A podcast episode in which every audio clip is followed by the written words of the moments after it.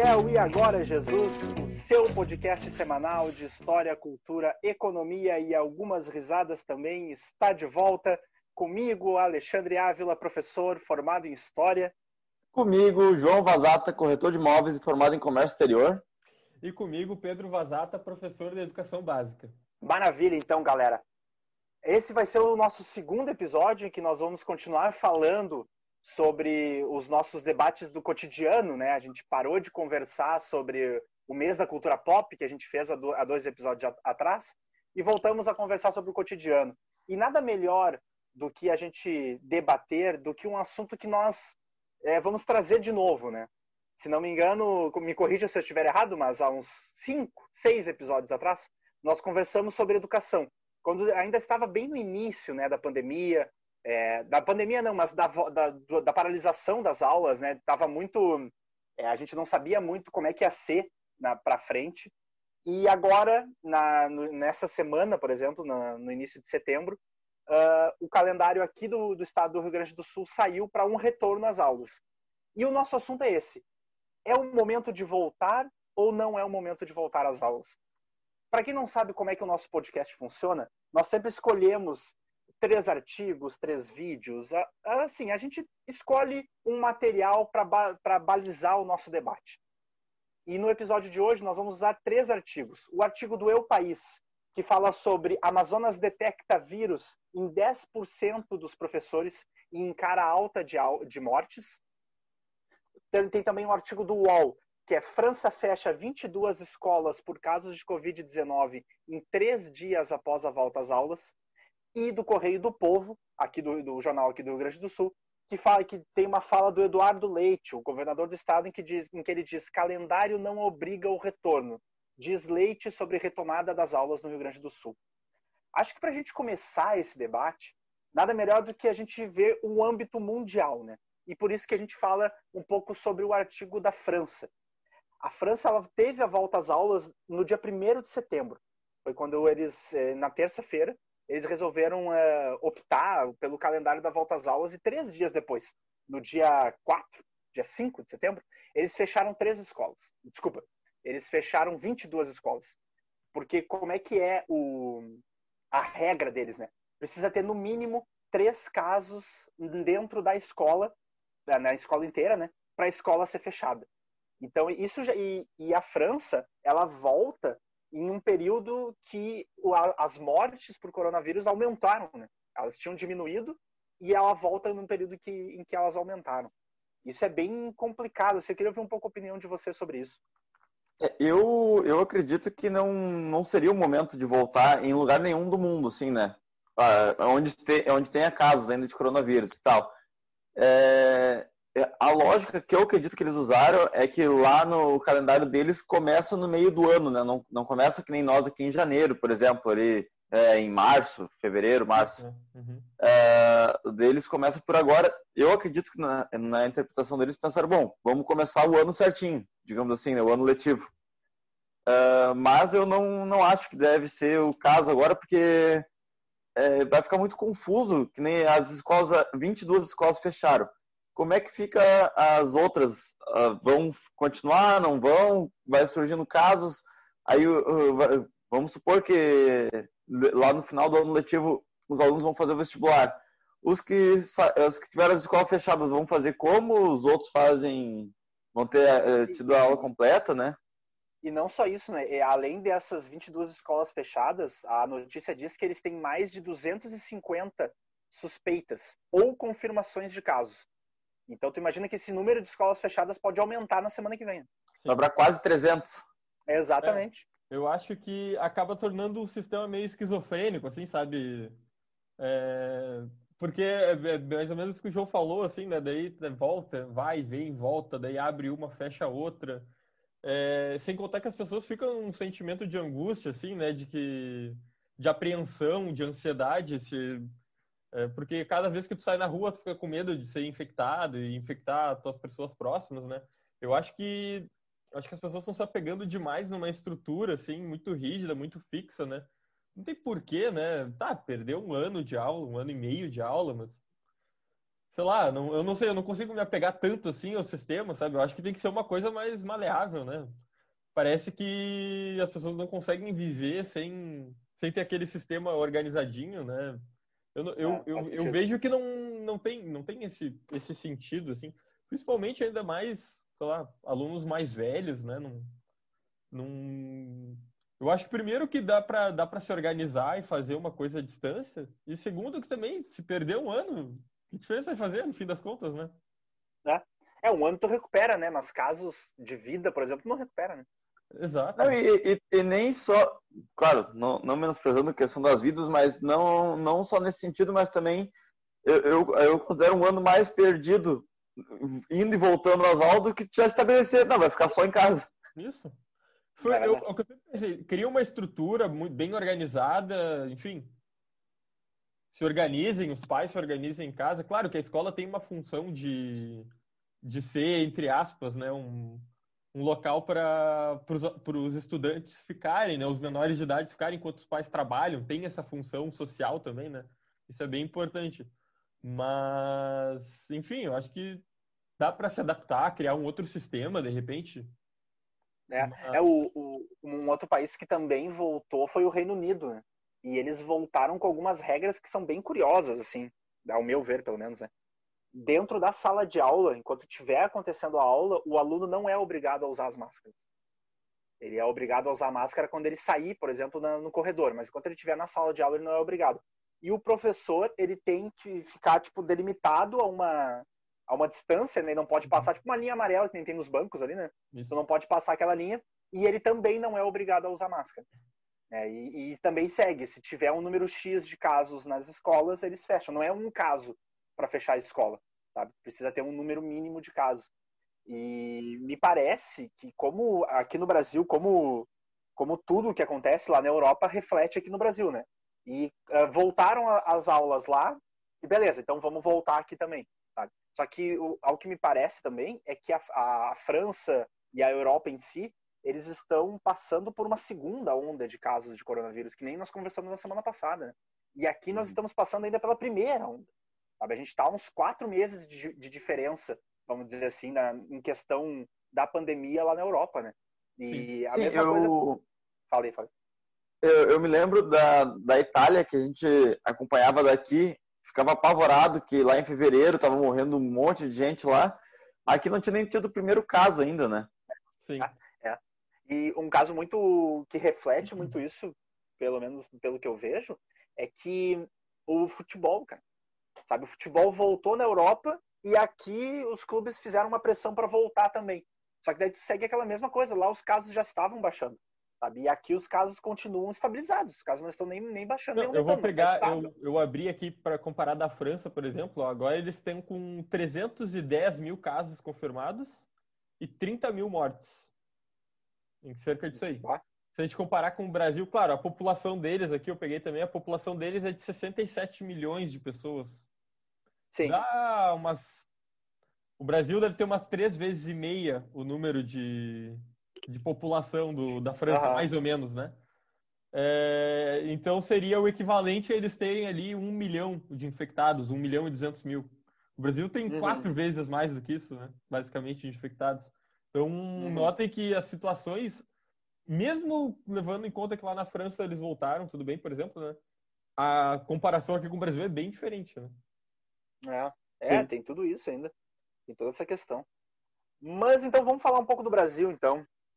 É, pelo que eu vejo, a volta às aulas também aconteceu, né? Ou vai acontecer, tá acontecendo. Aqui no, aqui no Rio Grande do Sul, por exemplo, é, a recomendação é que voltem na segunda-feira, na terça-feira, desculpa. Na terça-feira. No, no, dia que vai ser lançado o episódio, no né? dia de hoje, dia 8. Isso. e aí a gente tem uma questão, por exemplo, que, que eu estava lendo naquele artigo que tu mandou, Pedro, sobre o sobre Amazonas, em que o uhum. aluno está dizendo ali, tem uma frase do aluno que ele diz que ele está com medo de voltar porque tem gente morrendo. Né? E isso, isso, cara, isso é uma questão muito forte, assim, do aluno ter medo de voltar às aulas Sim. também, uhum. sabe?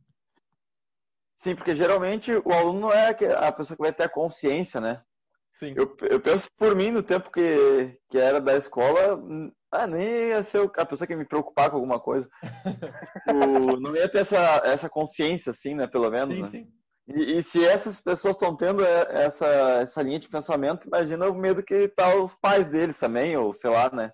Sim, Tem cara. mais. E não só isso, cara. Eu acho que os professores. Sim, sim. É, É, é que a, a educação é um, é um modelo muito diferente de trabalho. É diferente, cada profissão tem, tem sua forma, né, sua estrutura, né? E os professores, por exemplo, é um caso que eles convivem com muitas pessoas, né? Eles estão em salas, tipo, eles entram em 10 salas diferentes. Num, num dia só, tu pode entrar em 5 salas diferentes, com 30 alunos. É. E mais, né? Tu pode trabalhar em. Ali, até nessa reportagem, fala de um professor ali que trabalha em três escolas, né? Então, ele circula em muitos ambientes, circula em todos eles ambientes com aglomeração e locais fechados, né? Então, querendo ou não, é, é o é um forninho para vírus aquilo ali, né? É, tem tudo para dar errado. Tem tudo Sim, dar errado. aí- aí tu imagina. são 1.064 profissionais da educação no Amazonas. E desses 1.064, 342 testaram positivos para o coronavírus. Uhum. Então, cara, é, é, tu imagina esses 342 circulando nas escolas. E aí, lembre, a OMS diz que, se não me engano, é, é 2% a taxa de, de contaminação. Então, uma pessoa contamina mais duas. Então, tu imagina 342 contaminando mais, mais duas pessoas, cada um Uhum. sabe? Olha, olha como, como é que isso pode aumentar, como, como esse número de casos pode aumentar, sabe? Isso é um clássico caso de pandemia, sabe? Tipo, uma pessoa vai contaminando a outra, que vai contaminando a outra, que, vai, que leva para dentro de casa e deu? Acontece isso. Uhum. Exato. É, e, e lá no Amazonas já é um lugar que, que não tá tranquilo, né? Fora. é, ne- nem pegando em consideração só outros países, mas dentro do nosso próprio país é um local onde está bem complicado, né? Tá mais complicado do que aqui no Rio Grande do Sul, por exemplo. É, a- o Ama- Amazonas, ele chegou um pouco antes, né? logo que começou a pandemia, né? Eles chegaram à estagnação do, da saúde pública, né? Sim. Eles atingiram todos os níveis de, de saturação, de ocupação de leitos, né? Agora eu acho que não, agora eles estão bem mais abaixo, mas quando eles chegaram nesse nível de saturação foi bem assustador, né? Acho que foi o primeiro estado a chegar aqui no Brasil.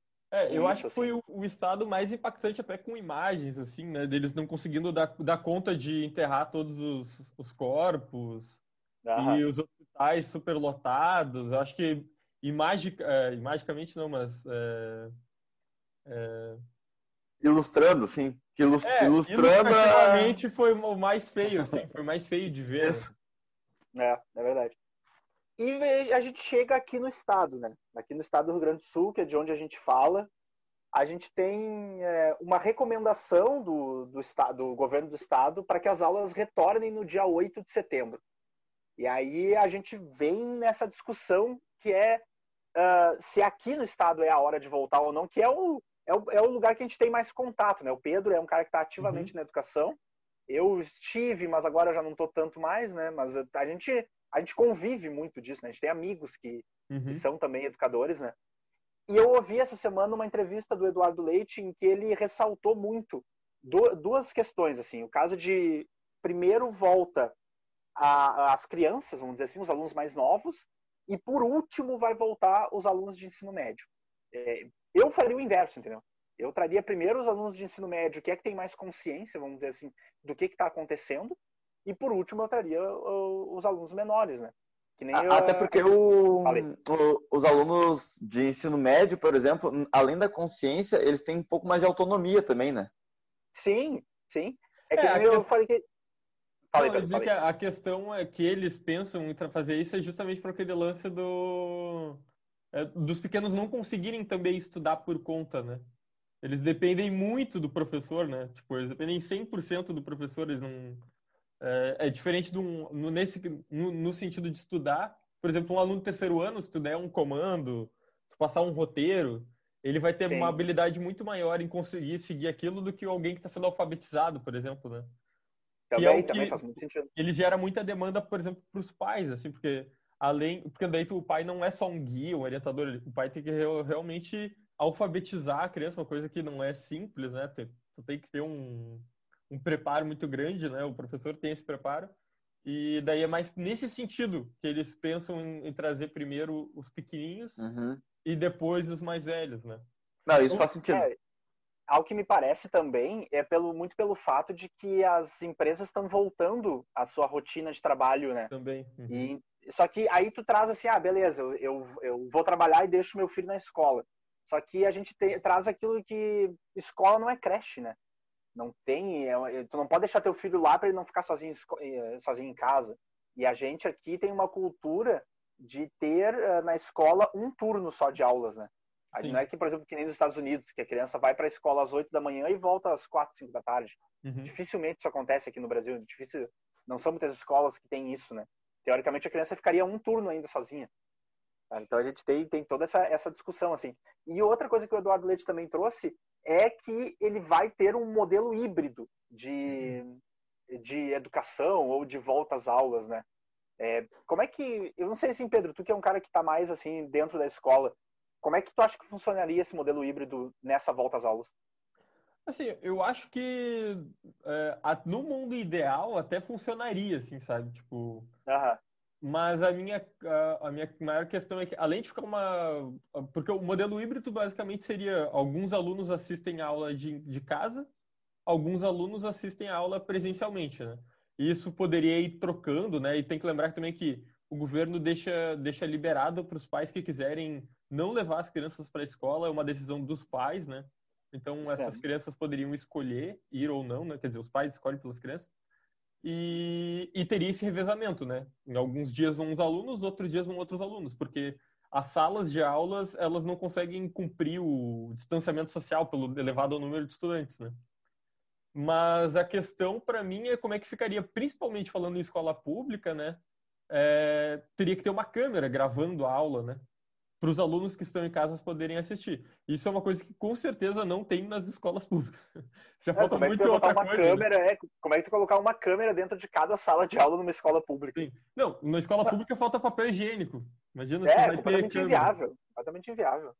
E, e, mas e mesmo... fora o, o dinheiro, fora a questão do dinheiro, tem mais a questão que tu, no, quando é público, tu não pode sair comprando, tem que fazer uma licitação, Sim. fazer uma burocracia um pouco maior além da questão da falta de dinheiro, ainda tem mais a questão da burocracia, né?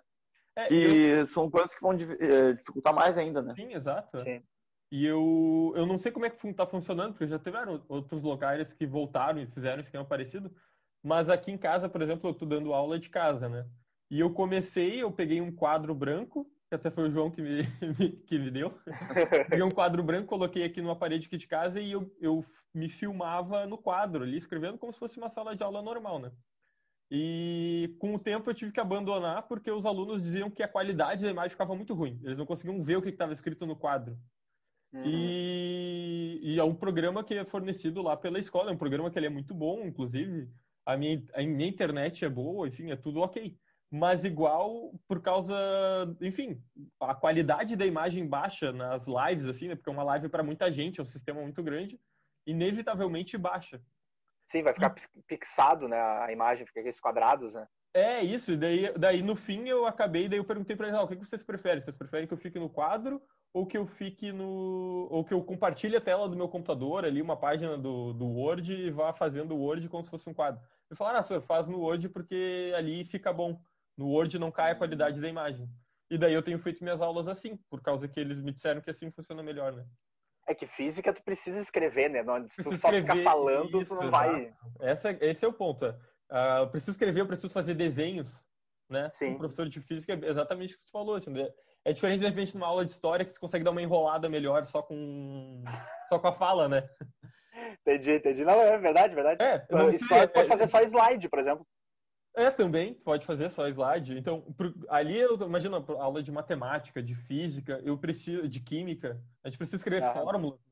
E daí, para isso, eu preciso do quadro. Ou no computador ali, mas se eu tiver lá na escola, eu vou ter que usar o quadro, por exemplo, né? Então, nesse sim, sentido, sim. eu acho que pode ser bem, bem complicado. É, é, e o Eduardo Leite, ele, nessa entrevista, ele falou, né, a escola define por exemplo, se tem 30 alunos, ou vai 15 em uma semana e 15 na outra semana, ou vai os 30 alunos uma vez a cada 15 dias, por exemplo. Porque, teoricamente, é o tempo de vida do vírus, né? Então, uhum. se tu vai na escola é, numa semana e tu tá infectado, automaticamente, quando tu for, 15 dias depois, já vai ter passado todo o ciclo do vírus, né? Sim. É, não, não é uma ideia ruim, entendeu? Não é uma ideia ruim. Mas tu conseguir colocar, tu, tu tirar do papel e colocar isso na prática é que fica muito difícil. Isso. Ainda mais e eu acho que é, é, é, isso que eu queria complementar. A rede pública é muito grande, não tem é complicado de fazer isso. Aí tu imagina, pra, pegando é, de novo ali o exemplo dos menores, né, da, do ensino fundamental, né, é, eles, aí tu avisa eles, não, agora a tua cidade entrou em, em bandeira vermelha. Na, na, bandeira vermelha, não vai ter mais aula. Aí na outra semana, ó, voltou, agora tu pode. Ah, é. não, agora já não pode mais de novo. É, eu acho que gera uma confusão muito maior do que se já estabelecesse, não, vamos voltar só lá em março. É. Deixa. Já, já, esse ano vai ser todo assim. Em março volta às aulas normal ali, normal, sei lá como é que vai estar lá em março, mas programa para estar normal ou ao no mínimo tu já programa para ter as câmeras tudo instalado para março começar. Uhum. Se não der para começar presencial, já começa pelo menos em preparado para os vídeos, assim, né? Sim. É, e também é, uma das regras da, desse, desse retorno às aulas aqui no Rio Grande do Sul é que para a cidade ter as aulas funcionando normal nesse ensino híbrido, nesse calendário, a cidade precisa estar no mínimo 15 dias em bandeira amarela ou bandeira laranja, né? Que é um dos níveis mais baixos, vamos dizer assim, da pandemia, né? Por exemplo, Porto Alegre não poderia voltar às aulas agora na segunda-feira porque Porto Alegre estava em bandeira vermelha até semana passada. Ele precisaria ficar em bandeira amarela nessa semana ainda para voltar na próxima. Né? Ou seja, e se voltou, voltou em uma semana, e na outra semana entrar em bandeira vermelha, para as aulas de novo. Sabe? Bem como o João falou, vai ser um entra e sai de, de sala de aula toda hora, sabe? É, é muito daí, complicado. E daí, é muito organiza muito, né? Porque lá, lá na escola, por exemplo, a gente demorou. O primeiro semestre inteiro foi muito foi muito complicado porque a gente demorou muito tempo para entrar nesse novo nessa nova modo de dar aula assim né foi foram quatro meses ali de adaptação assim então a gente cometeu muitos erros assim no sentido de que enfim a gente não sabia direito o que a gente estava fazendo né e não porque sabia até quando ia também né isso é porque tu, tu tem que mudar toda a estrutura né daí agora nesse semestre ele começou muito organizado assim minha vida tá bem mais tranquila assim para os alunos eu sinto que eles também estão muito mais de boa sabe eles estão encarando de uma maneira muito mais natural, enfim. Porque já ficou organizado dessa maneira, óbvio que não é o ideal, mas já ficou organizado, já, já, já entrou nesse ritmo, né? Tipo, lá no futebol, uhum. a gente pegou o ritmo de jogo, assim, né? É, é. E daí agora que a gente pegou o ritmo, daí vai para mudar para outro sistema diferente, que não é nem o de antes, nem o de agora, é um outro, que daí é o híbrido e que daí que nem o João falou, né? Essa semana é híbrido, daí depois volta é só de casa, daí depois volta é híbrido, e daí. Sabe? Acho que mais atrapalha do que ajuda. É, e sem contar que, que a questão ali, que, que nem o nosso governador aqui do, do estado do Rio Grande do Sul falou, que não vai ser obrigatório, né? A decisão não. vai caber aos pais, diretores e prefeitos. É, juridicamente, quem define a, como é que vai ser o retorno são as prefeituras. Mas o, está, o Estado ele recomenda e a prefeitura define. Igual, já, já devolvo a palavra para o Tio, só. Ah, não, não, vai, segue, segue firme. É, porque teve uma cidade aqui no estado, não vou me recordar o nome, que eles fizeram uma pesquisa com os pais de escolas públicas, né? Uh, se, ele, se ele levaria o filho para a escola ou não. E dessa pesquisa, 93% dos pais falaram que não levariam os filhos para a escola. Então, nessa cidade, eles optaram por não retornar às aulas. Justamente por isso, porque não vai ter aluno para retornar. Então, não adianta tu ficar expondo os professores, por exemplo, ao risco de uhum. ter que ir na escola para nada, vamos dizer assim. Sim. É, e, e aí tu, eh, tu pensa assim, uh, o Estado dá uma indicação, aí a prefeitura dá outra. E, e, dentro de cada residência, cada pai vai decidir. É muito difícil de conciliar tudo isso. É, é muito complicado. Nós temos, nós três temos uma, uma amiga nossa em comum que ela é professora de uma de ensino básico, né? Uh, e eu perguntei para ela sobre isso, né, antes de a gente começar esse debate, e ela me disse uma coisa muito certa, assim, é como é que ela, enquanto professora, vai impedir as crianças, os alunos mais novos, de não se abraçarem, por exemplo. Porque é uma coisa que eles sempre valorizam, eles, eles incentivam o contato, né? Porque é uhum. é importante para ter isso futuramente, né? E ela disse: como é que eu vou chegar para uma criança agora e vou dizer para ela não se abraçar, para ela não ficar perto do amiguinho, para ela não curtir a escola, vamos uhum. dizer assim. Sabe? Sim. E ela não vai entender, a criança não vai entender. É muito difícil isso, cara. É muito difícil. É. É, e. Te interrompi, Alexandre? Não, não, vai lá, vai lá, vai lá. Não, e outra, só para complementar isso também, uh, em relação aos professores, uh, a gente tem uma amiga que ela é professora também, e ela vai, vai trabalhar nesse sistema, vai dar aula presencial, pra, vamos supor, durante 15 dias para uma turma e 15 dias para outra turma. Uh, só que para quem está tendo aula presencial, ela vai ter que elaborar uma, planejar um tipo de aula. E para os outros 15 que vão estar tá, em casa, ela vai ter que planejar uma outra aula. Imagina como é que fica tu planejar duas aulas diferentes e, e aí depois aí cancela tudo, vai todo mundo para aula é, à distância, porque voltou para a bandeira vermelha, vai ficar muito confuso. Teoricamente, tu, tu programa o teu mês inteiro para tu dar aula, né? E sempre tu vai dar aula presencial. Tua, tua opção, né? Vamos dizer assim, né? Tua, tua, prioridade é sempre aula presencial. Aí agora voltou, beleza. Aí tu programa todo, todo o teu mês de setembro para uma aula presencial. Aí quando chega no meio do mês de setembro, entra em bandeira vermelha. Aí tu precisa programar a outra metade do mês em aula à distância. Isso. É. Isso. Isso, cara, isso é muito difícil. É, é muito foi, difícil. é isso que eu estava comentando, era justamente isso, né? Que lá no, no, primeiro semestre a gente ficou muito nesse vai, volta, vem, não vai.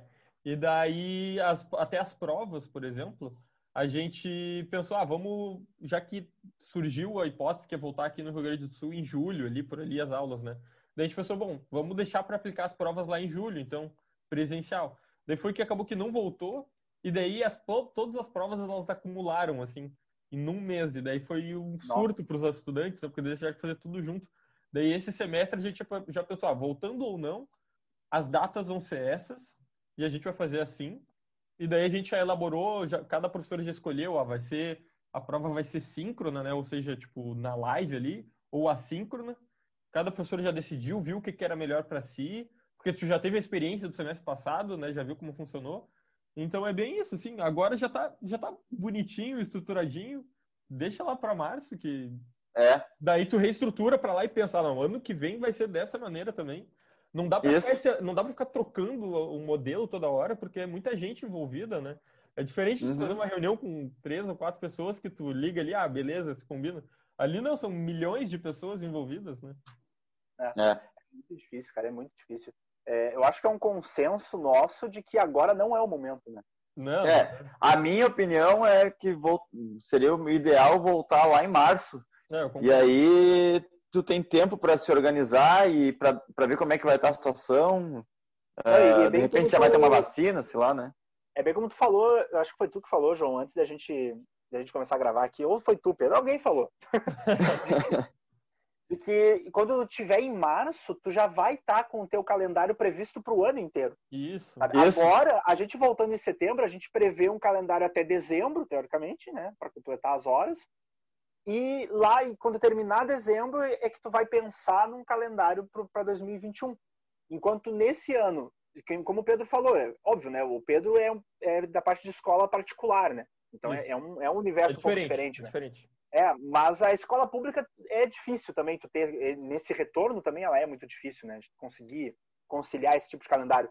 Então, cara, senta todo mundo, senta a escola, senta o governo e define um calendário para de março em diante. Sabe? Isso. E esse ano leva do jeito que está indo já, já está é, acabando o ano já.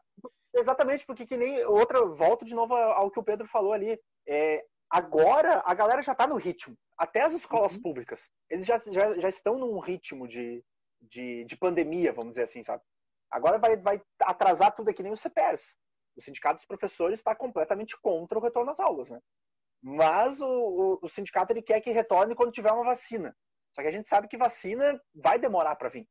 Então, se, se, voltar com uma coisa um pouco mais é, definida mesmo, como por exemplo em março, fica uma coisa mais tranquila. Tu dá mais dá mais casca para o professor e para a escola se preparar para isso, sabe? E tem um Sim. outro ponto também que, voltando às aulas, é muito mais gente em circulação na rua, né? Muito e pegando mais. ônibus, por exemplo, né? Porque muita gente se locomove de ônibus para ir para as escolas e... Enfim, tu gera uma circulação na rua, é, eu não sei nem medir o quanto aumenta, mas com certeza é, é mensurável, né? É só tu... tu vê até pelo trânsito. Isso, exatamente. É muita gente a menos circulando, né? Uhum. Exatamente.